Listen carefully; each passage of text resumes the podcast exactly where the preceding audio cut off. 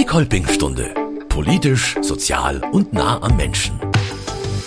So langsam wird's wärmer. Der Sommer steht vor der Tür. Und mit ihm die neuen Kleidertrends für den Sommer. Da heißt's jetzt noch schnell den Kleiderschrank ausmisten, damit Platz da ist für die neuen Shorts und T-Shirts. Die alten Sachen, die kommen einfach in den Altkleidercontainer. Das ist die einfachste Methode, die aussortierte Kleidung mit gutem Gewissen loszuwerden. Klappe auf, Klappe zu und fertig. Und man kann unter Umständen damit auch noch etwas Gutes tun. Wer zum Beispiel seine Altkleider in Neubiberg bei München in die Altkleidercontainer wirft, unterstützt damit soziale Projekte der örtlichen Kolpingsfamilie. Die hat die Container aufstellen lassen und bekommt für die gesammelten Kleidungsstücke Geld von der Kolping Recycling GmbH. Wie die Zusammenarbeit zwischen dem Kolping Recycling Unternehmen und der Kolpings Familie funktioniert, das klären wir heute in der Kolping-Stunde. Und dazu begrüße ich jetzt bei mir im Studio Sebastian Stiegler. Er ist der Vorsitzende der Kolpings Familie Neubiberg. Herr Stiegler, herzlich willkommen in der Kolping-Stunde. Herr Stiegler, haben Sie denn in letzter Zeit etwas in Ihren Altkleidercontainer geworfen? Machen Sie da selbst mit? Ja, vor knapp drei Wochen war ich da. Und das war's, eine Hose, ein Hemd? Es war eine Hose, eine getragene Jeans war's. Herr Stiegler, wie kam es überhaupt dazu, dass Ihre Kolpingsfamilie Altkleider sammelt? Die politische Gemeinde Neubiberg hat damals den Fairtrade-Gedanken aufgefasst und hat damals gesagt, liebe Gruppen in der Pfarrei und in den sonstigen Vereinen, wie können wir denn Neubiberg zu einer Fairtrade-Gemeinde machen? Und in dem Rahmen ist es dann dazu gekommen, dass man über das Thema Recycling mehr nachgedacht hat, eine Weltprodukte mehr vermarkten wollte in der Gemeinde und hat dann eben beschlossen, wir müssen auch bei den Altkleidersammlungen was machen und da kam eben unser Gedanke mit den Altkleidern die Kolping Recycling GmbH zum Tragen. Das war so in etwa 2004, 2005 und da gab es schon jemand vor Ihnen, der gesammelt hat. Ja, der hat aus gesundheitlichen Gründen hat er das eben nicht mehr weitergemacht. Damals haben wir gesagt, wir möchten das jetzt nicht sterben lassen sozusagen, wir möchten das nicht auslaufen lassen, wir müssen das übernehmen, wir möchten das weitertragen und haben dann nach jemandem gesucht, der das eben adäquat ersetzen kann, was wir momentan in der Pfarrei auch vorher schon hatten. Also die politische Gemeinde Neubiberg als Fairtrade-Gemeinde war sozusagen ein Anlass, ein Antreiber für Sie, aber sie haben sich auch mit der Enzyklika Laudato Si von Papst Franziskus befasst und da wahrscheinlich auch Rückschlüsse für sich draus gezogen. Wir haben im Jahr 2018 im Kolping-Vorstand beschlossen, wir müssen uns mehr um Umweltthemen und um das Haus, das Haus Gottes kümmern und äh, haben uns dann diese Enzyklika vorgenommen. Wir hatten auch mehrere Vorträge zu diesem Thema und haben auch gemeint, wir machen da Projekte, die eben dieses Haus wieder besser bestellen, haben dann allerdings Corona-mäßig ein bisschen abgebaut, weil zu der Zeit halt auch es schwierig war, sich zu treffen und ähm, sind jetzt drauf und dran, Kirchendächer mal anzuschauen, ob wir da irgendwas tun können oder Pfarrheime. Und das ist alles durch diesen Gedanken getrieben worden, den wir damals hatten mit dem Laudato Si. Auch die Altkleider- und Altpapiersammlungen eben. Und für die Altkleidersammlung, da brauchen Sie eben die Container. Die kommen von der Kolping Recycling GmbH in Fulda. Aber Sie brauchen natürlich auch den Standplatz. Und da sind wir dann nochmal bei der politischen Gemeinde Neubiberg, ja. denn die müssen das Ihnen ja zur Verfügung stellen. Und genau. das kostet was. Genau. Also wir haben insgesamt sechs Container für Kleider, drei haben wir auf dem kircheneigenen Grund und drei haben wir mit der Gemeinde eben auf gemeindlichem Grund und da müssen wir immer wieder jedes Jahr neue Anträge stellen, dass wir die eben weiter betreiben dürfen und die Gemeinde stellt uns dafür eine Rechnung. Und die Differenz von der Rechnung und von der Kolpen Recycling Gemeinde, das setzen wir dann für soziale Zwecke ein. Und das ist bezahlbar, der Standplatz? Ja, er ist deshalb bezahlbar, weil die Gemeinde Neubiberg uns da Nachlässe macht.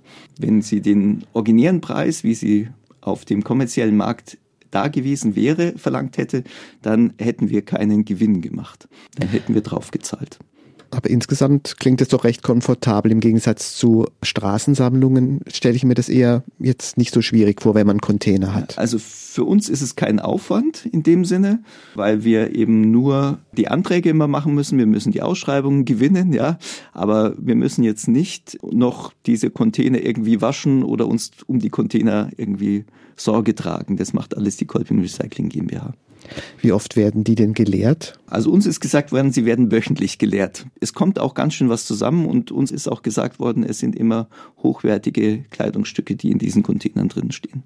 Haben Sie da dann mit der Kolping Recycling GmbH einen richtigen Vertrag oder geht es auf Treu und Glauben? Also wir haben einen Vertrag mit Ihnen über sechs Container und wenn wir morgen sagen, wir können leider die Container äh, von der Gemeinde eben nicht mehr bestellen, dann müssen wir halt diesen Vertrag auflösen und müssen dann nur noch die drei Container, die wir in der Gemeinde haben, eben verwenden. Sie haben gerade gesagt, in den Containern befindet sich meistens gute Ware. Ja. Hängt das dann auch mit der Bezahlung später zusammen? Gibt es nur Geld quasi für Sachen, die man auch später dann nochmal weiter verkaufen kann als Secondhand-Ware oder gibt es einen pauschalen Kilopreis für alles? Wie funktioniert das? Ja, also zurzeit ist es so, dass wir einen Pauschalpreis pro Jahr bekommen und dieser Pauschalpreis richtet sich anhand der Einnahmen von der Kolping Recycling GmbH. Ich nehme an, dass die Ware unterschiedlich ist von Woche zu Woche. Also da wird nicht gewogen oder da gibt es keinen Preis, wie viel man einwirft. Und es sind auch sechs Container und die sind vermutlich auch unterschiedlich immer bestückt. Ja? Also alle sechs sind nicht voll, sondern wahrscheinlich sind nur drei voll und die anderen drei nur halb voll. Die Schuhe, denke ich mir, das ist klar, die sollten ja wirklich noch tragbar sein, sonst macht es nicht viel Sinn. Mhm. Wie ist das jetzt bei der Kleidung? Darf beim Hemd jetzt schon mal ein Knopf fehlen? Wäre das schlimm? Also was würden Sie da sagen, wie soll es idealerweise beschaffen sein? Also natürlich ist Neuware das Beste, aber die Kleidung, die halt nicht mehr so top rein ist, die wird bei der Kolping Recycling GmbH einfach weitergegeben, wird geschaut, ob man die noch reparieren kann und wenn man die eben nicht mehr reparieren kann, dann wird sie eben verwertet. Ja, also sie wird nicht verbrannt. Das Schöne und wirklich Praktische für Sie, das haben wir jetzt auch schon angedeutet, ist ja, dass Sie die Container nicht selber betreiben müssen. Das tut für sie die Kolping Recycling GmbH in Fulda. Stefan Kowol ist Geschäftsführer des Kolping Recycling Unternehmens. Mit ihm bin ich jetzt telefonisch verbunden. Herr Kowol, vor 22 Jahren wurde die Kolping Recycling GmbH ins Leben gerufen. Wie kam es dazu? Wie es in so einem Verband bei Kolping ist, man trifft sich und man redet miteinander. Und bei Kolping hat das Sammeln von Altkleidern eine lange Tradition. Wir kennen Gruppen, die sind im 52. Jahr, führen die ihre Sammlung durch.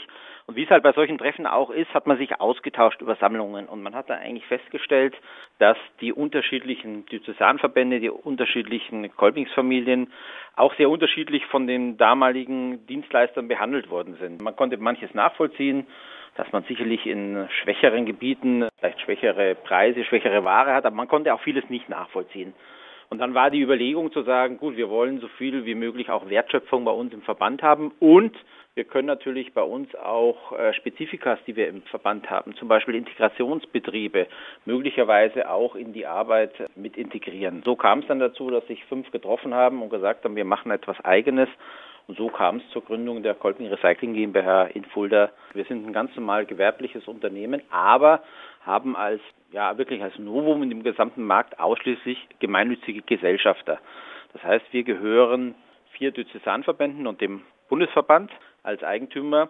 Das heißt im Umkehrschluss, wenn bei uns Überschüsse entstehen und Gewinne ausgeschüttet werden, dann gehen die nicht wie bei einem normalen gewerblichen Unternehmen an Familie oder an Shareholder, sagt man heute, an Eigentümer, sondern bei uns gehen sie direkt wieder in die Kolping-Arbeit zurück. Und die Tatsache, dass unsere Eigentümer, unsere Gesellschafter, sagt man, eben gemeinnützig sind, bedeutet, die dürfen diese Erlöse auch wieder nur nach den Vorgaben, nach deren Satzungen auch ausgeben. Das ist eigentlich das Besondere bei uns. Und was wir sicherlich können, und das ist auch, sage ich mal, man sagt heute USP, eine ganz besondere Herausstellung, dass wir uns natürlich durch unseren verbandlichen Hintergrund sehr gut auf die Anforderungen, auf die Notwendigkeiten von Ehrenamtlichen einlassen können. Ich nenne mal ein einfaches Beispiel. Wenn an einem Samstag eine Straßensammlung in irgendeiner Kolpingsfamilie stattfindet, dann ist bei uns jemand entweder im Büro oder auch erreichbar, um hier die notwendige Hilfestellung zu geben. Das bedeutet auch, dass wir das Know-how, das wir bringen, den Ehrenamtlichen, die sich ja in der Regel ein bis zweimal im Jahr mit Altkleidern beschäftigen und auch da natürlich eine gewisse Fluktuation vorhanden ist, unser Know-how weitergeben und zur Verfügung stellen, um die Sammlung erfolgreich durchzuführen. Welche Dimension hat das jetzt mittlerweile angenommen? Also wie viele Kolpingsfamilien zum Beispiel sammeln? Also wir haben ungefähr rund 500, wir nennen das Vertragspartner, also Partner, die mit uns sammeln in unterschiedlichster Art und Weise. Und von den 500 würde ich sagen, sind circa 70 Prozent aus dem Kolpingwerk. Woher weiß denn jetzt zum Beispiel eine Kolpingsfamilie, was sie bekommt dann auch wirklich für die gesammelten Altkleider? Wie entstehen Preise überhaupt auf dem Altkleidermarkt? Bei uns ist äh, selbstverständlich, dass wir der Kolpingsfamilie, die sammelt, für ihre Sammlung ein verbindliches Angebot unterbreiten. Man muss schon sagen, es ist wie ja, fast überall Angebot und Nachfrage. Stark beeinflusst wird natürlich bei uns äh, im Markt dieser Preis immer noch von den Transportkosten.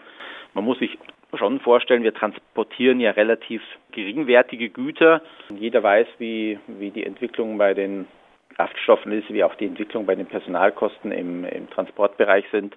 Das beeinflusst das. Das hat bis hin dann zu den Seekontainern, die vom Sortierwerk dann möglicherweise nach Indien, Pakistan oder Ostafrika fahren. All diese Frachten haben sich stark erhöht. Das beeinflusst das sehr stark. Aber ansonsten ist es wirklich ein Wechsel von Angebot und Nachfrage. Herr Kowold, billige Kleidung, die wird immer beliebter. Was bedeutet das denn fürs Altkleidergeschäft? Ich durfte in Nürnberg beim Internationalen Alttextiltag dabei sein. Und was man in den wohl Jahren zuvor noch als Fast Fashion deklariert hat, nennt sich mittlerweile High Speed Fast Fashion. Das heißt, die Anzahl der Kollektionen, damit auch die Anzahl der Kleidungsstücke zu niedrigen Preisen, die auf den Markt kommen, nehmen extrem zu. Wir haben von 2015 bis 2023 eine Verdoppelung des Konsums in Deutschland. Das kann man sich kaum vorstellen. Das betrifft alle. Das betrifft die Sammler, das betrifft uns, das betrifft die Abnehmer in den Zielländern, dass man einfach damit konfrontiert wird, zwar noch gute Mengen oder große Mengen zu haben, aber in schwächerer Qualität. Herr Kowol, lassen Sie uns noch mal zurückgehen jetzt zu den Altkleidern an sich, zur Verwertung. Heute geht es ja in der Kolpingstunde um die Kolpingsfamilie in Neubiberg bei München. Also wenn die jetzt sammelt, dann bekommen die ihr Geld und Sie haben dann die Altkleider. Wie geht es jetzt ganz konkret damit weiter? Der Container der Kolpingsfamilie Neubiberg äh, oder mehrere Container, glaube ich, sind äh, werden mindestens wöchentlich äh, durch einen Dienstleister, den wir beschäftigen, entleert. Der nimmt die Ware dort raus, fährt sie zu einem Zwischenlager in die Nähe von München. Dort wird die Ware auf große LKWs verladen und fährt dann ins Sortierwerk. Im Sortierwerk spricht man davon, dass dort Abfälle angeliefert werden, also die, die Kleidungsstücke, die der Bürger abgibt, das sind erstmal Abfälle. Und in diesem Sortierwerk wird dann durch einen Prozess, in dem jedes einzelne Kleidungsstück angesehen und bewertet wird, hinsichtlich Qualität, hinsichtlich Typ, wird aus diesem Abfallprodukt. Ähm, wir haben mit zwei Partnern ein Sortierwerk in den Niederlanden. Dort produzieren wir, wenn Sie so wollen, ungefähr 240, 250 Sorten aus diesem LKW, der dort, ich sage mal, in Gänze mit Säcken abgeladen wird, anschließend 220, 240 Sorten. Und diese Sorten, die sind dann frei von Müll, frei von Abfall, die können weltweit gehandelt werden. Und damit haben wir auch das erreicht, was man ja eigentlich erreichen will. Wir wollen möglichst wenig Abfall produzieren. Die Alternative wäre ja die Verbrennung, wahrscheinlich im Müllhalskraftwerk in München. Und diese Produkte sind weltweit handelbar und auch nachgefragt. Jetzt muss man ja auch dazu sagen, in den vergangenen Jahren der Altkleidermarkt auch in die Kritik geraten. Es gibt nicht Regierungsorganisationen, die sagen, gerade Länder in Afrika würden dadurch an einer eigenen Textilproduktion gehindert. Wie gehen Sie mit dieser Kritik um? Also man muss erstmal die Kritik ernst nehmen und es wurde jahrelang auch gesagt, ja, der ist alles nicht so. Für mich ist es immer wichtig, dass man aufklärt und es gibt dort sehr gute Artikel, äh, die sind nicht von uns verfasst, zum Beispiel vom Deutschen Entwicklungsdienst oder auch von der Süddeutschen Zeitung, die klar belegen, Afrika braucht das Gebrauchte. Warum? In Afrika leben 30 Prozent der Bevölkerung vom Handel mit Gebrauchtextilien. 30 Prozent, das ist ungefähr so viel wie in Deutschland noch in der Industrie arbeiten. Würde man also diesen Handel ich sage mal, unterbinden. Und jedes einzelne afrikanische Land ist in der Lage, dies zu tun. Am Beispiel Südafrika Nach Südafrika darf nur Haushaltswäsche importiert werden, aber keine Kleidung. So könnte das jedes andere Land auch. Aber die Länder machen es deshalb nicht, weil sie eben wissen, dass ein Großteil der Bevölkerung dadurch in Arbeit gebracht wird. Das ist das erste Argument. Das zweite Argument, wenn Sie an eine afrikanische Familie denken und deren äh, Kinder, und Afrika ist ein relativ junger Kontinent, die wollen, und das ist heute ja auch durch das Internet transparent, die wollen die Mode sehen und tragen, die der Westen oder auch die USA trägt. Das heißt, es ist eine Nachfrage nach Marke da. Es ist bei weitem nicht mehr so, dass in Afrika alles verkäuflich ist, Hauptsache die Leute haben was anzuziehen, sondern es ist so, dass ganz gezielte Produkte, ganz gezielte Marken auch gesucht werden. Und diese Marken werden eben in anderen Ländern produziert. Natürlich könnte man sagen, mit viel Subventionen, man versucht in Afrika eine Textilproduktion aus dem Boden zu stampfen, aber diese Textilproduktion, wenn wir es jetzt mal aus der ökologischen Sicht sieht, würde wie andere Länder auch natürlich auf die vorhandenen Rohstoffe zugreifen. Und dann stelle ich zum Schluss immer die Frage, was passiert dann mit den Altkleidern aus dem Container in Neubiberg? Die würden dann in die Müllverbrennung nach München gehen. Und das ist natürlich, wenn ich heute auf den Ressourcenverbrauch gucke und das, was wir eigentlich wollen, eine, eine Kreislaufwirtschaft, das wäre ökologischer Wahnsinn und passiert auch nicht. Zumindest aus umweltpolitischer Sicht sind Altkleidersammlungen also immer noch eine gute Lösung. Deshalb machen Sie, Herr Stiegler, mit der Kolpingsfamilie Neubiberg auch weiter und lassen sich auch was einfallen. Zum Beispiel beteiligen sie sich jedes Jahr mit einem Container bei der Neubiberger Ladies Night. Die findet einmal im Jahr in Neubiberg statt. Da werden getragene Kleider wiederverkauft. Diejenigen Kleidungsstücke, die eben nicht mehr wiederverkauft werden, die werden dann im Anschluss in die Kolping-Container gefüllt, die vielleicht auch die Eigentümer auch nicht mehr zurückhaben wollen, damit eben dieser Recycling-Gedanken eine Rolle spielt in der Gemeinde Neubiberg. Und der zweite Punkt ist natürlich, wir wollen sie auch nicht wegwerfen, die Kleidungsstücke, sondern wir wollen sie nach Möglichkeit vielleicht anderen Gemeinden zur Verfügung stellen. Wie gehen Sie jetzt mit dem Geld um, das Sie einnehmen? Verwenden Sie das monatlich, jährlich? Wir haben ja gerade schon gesagt, die mhm. Recycling GmbH zahlt jährlich. Wie machen Sie das? Ja, also wir haben natürlich einen Etat, den stellen wir im Prinzip pro Jahr einmal auf. Und in diesem Etat ist immer vorgesehen, dass wir bestimmte soziale Zwecke einfach damit abdecken. Ein sozialer Zweck, den wir machen, ist, wir spendieren einen Pfarrbus. Die Kirchenangehörigen können praktisch zum Gottesdienst einmal in der Woche gefahren werden mit diesem Pfarrbus. Wir haben auch Jugendveranstaltungen in unserer Pfarrei, die wir auch mit dem Pfarrbus erst bewerkstelligen können. Also wir müssen uns keinen Bus leihen für solche Veranstaltungen, sondern können das alles mit dem Pfarrbus machen. Ein zweiter oder dritter Aspekt ist noch, dass wir soziale Projekte im Umkreis von Neubiberg fördern. Eines ist zum Beispiel der Hospizkreis, der sich um Sterbende kümmert, oder der Helferkreis Asyl, der sich im Wesentlichen jetzt gerade um Ukraine-Flüchtlinge kümmert. Und ein dritter wäre noch ab und zu das Saalberghaus, der sich um Kinder kümmert, deren Eltern sich nicht mehr um diese kümmern können. Das befindet sich im Putzbund. Putzbund ist eine Nachbarpfarrei von Neubiberg. Beim Pfarrbus denke ich mir ja, da sind sie dann hoch angesehen als Kolpingsfamilie in der Pfarrei. Das ist ja nicht selbstverständlich. Ja, das ist nicht selbstverständlich, wobei wir zugeben müssen, der Pfarrbus ist schon eine Institution, die schon etwas älter ist. Also mein Vater hat ihn schon gefahren, aber nicht denselben, sondern den Vorläufer von diesem einen Pfarrbus. Und wir müssten in nächster Zeit auch mal wieder darüber nachdenken, einen neuen anzuschaffen. Da gibt's auch Überschneidungen zurzeit mit der politischen Gemeinde, die will nämlich auch einen Gemeindebus anschaffen. Und da überlegen wir zurzeit, ob wir das irgendwie im gegenseitigen Handschlag machen können. Sind die Container vielleicht deswegen jede Woche schon gut gefüllt, allein weil sie in der Pfarrei natürlich verwurzelt sind und die Pfarreimitglieder da kräftig mitmachen? Kann man das sagen? Das hängt natürlich auch damit zusammen, dass wir schon seit vielen Jahren Altkleider und Altpapier sammeln und die Leute wissen, dass sie da die Altkleider auch gut einwerfen können und dass die Container auch einem sozialen Zweck zugutekommen. Und wir machen natürlich auch ein bisschen Werbung immer in unseren Fahrbriefen die wir dreimal im Jahr verteilen oder auch auf unseren Internetseiten für diese Aktionen. Fast 20 Jahre schon sammelt die Kolpingsfamilie Neubiberg mit ihren Containern Altkleider und hat bislang noch jede Krise überstanden. Auch jetzt nach Corona geht's wieder aufwärts. Das liegt auch an der verlässlichen Zusammenarbeit mit der Kolping Recycling GmbH in Fulda. Stefan Kowoll ist der Geschäftsführer des Recyclingunternehmens. Herr Kowoll, die Verwertung von Altkleidern, die wird ja ständig optimiert. Ich glaube schon allein deshalb hat Altkleidersammeln eine Zukunft. Absolut. Wir sind kurz davor, dass wir markttaugliche Verfahren entwickeln werden, wo wir, man nennt es Phaser to Phaser, wo wir die Fasern aus den Kleidungsstücken, die nicht mehr getragen werden können, wieder zurückbringen in den Kreislauf und aus diesen Fasern wieder neue Produkte erzielen. Die Industrie wehrt sich da noch ein bisschen dagegen und es gibt auch noch Hürden, aber in den nächsten drei bis fünf Jahren wird das zur Realität und möglicherweise auch gesetzlich vorgegeben, so wie sie es heute zum Beispiel ja bei Kunststoffartikeln auch schon haben.